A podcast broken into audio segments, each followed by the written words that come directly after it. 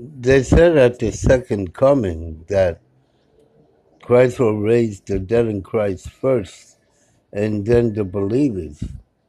They'll be caught up in the rapture. But I believe that intervention is for all the dead in Christ and all the believers. But who is a believer? Now we read in the end time, the apocalypse, being caught up in the rapture. Then we read about the synagogues and the trumpets and the seven plagues that'll be released upon the world, mankind.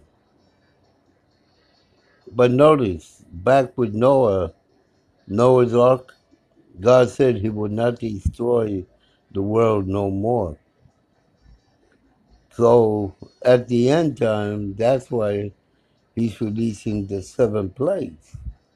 Because it's not to destroy you, it's to bring you to repentance and punishment. Then the big cathedrals, empty chambers and sanctuaries with no followers or believers in it. For their faith is mammon, and the people don't go to mammon, they go to Christ.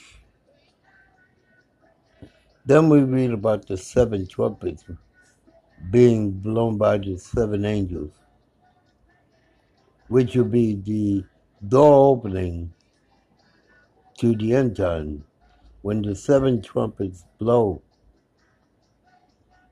That is the beginning of the end for mankind as we know it now, but not the world. Or will the world also be caught up in fire and brimstone? We have to remember also about the harlot, the beast, the Antichrist, fallen angel, Satan.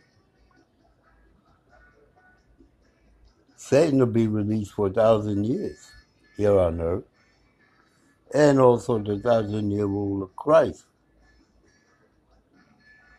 That'll be where the battle begins.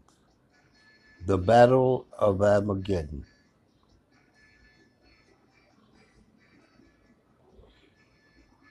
Can we all rationalize all this, which is so plain in truth and simple, as the road to Calvary is simple? The Roman road, five verses. If you believe, have faith, not have faith. You have to have faith to be on the Roman road. That is your own salvation. We have to realize in the Bible, the book of Revelation, is not a storybook teller. It is truth being told before it happens.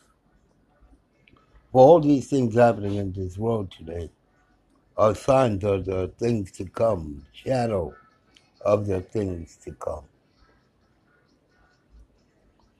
You also have to realize that it was written by truth, not by blood. You took Christ's blood, He shed it. It was freely given. But you keep shedding blood to believe it. But they freely gave it to you. And it's a repeating, repetition, repetition. And it keeps going and keeps going until the final hour where all that will stop and there comes the intervention judgment upon sinful, unbelieving world and demonic influences in high places. For we wrestle not against flesh and blood, but against principalities and powers in high places. But at the Battle of Armageddon, which we know already who won the battle before it even started. And so it'll be where evil will fall permanently.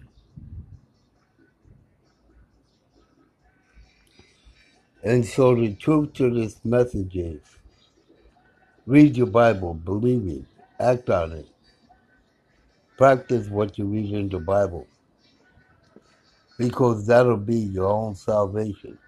You have your salvation in your house on top of your kitchen table or in the living room table, not on top of your cable TV box or on top of your television. You don't need any of that. The Bible is all that because it speaks the truth.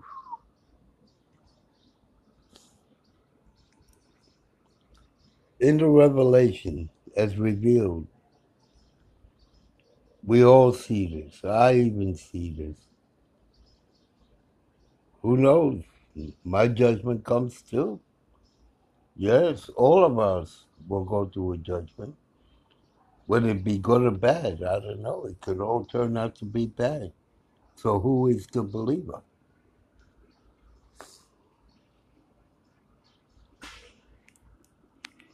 End quote.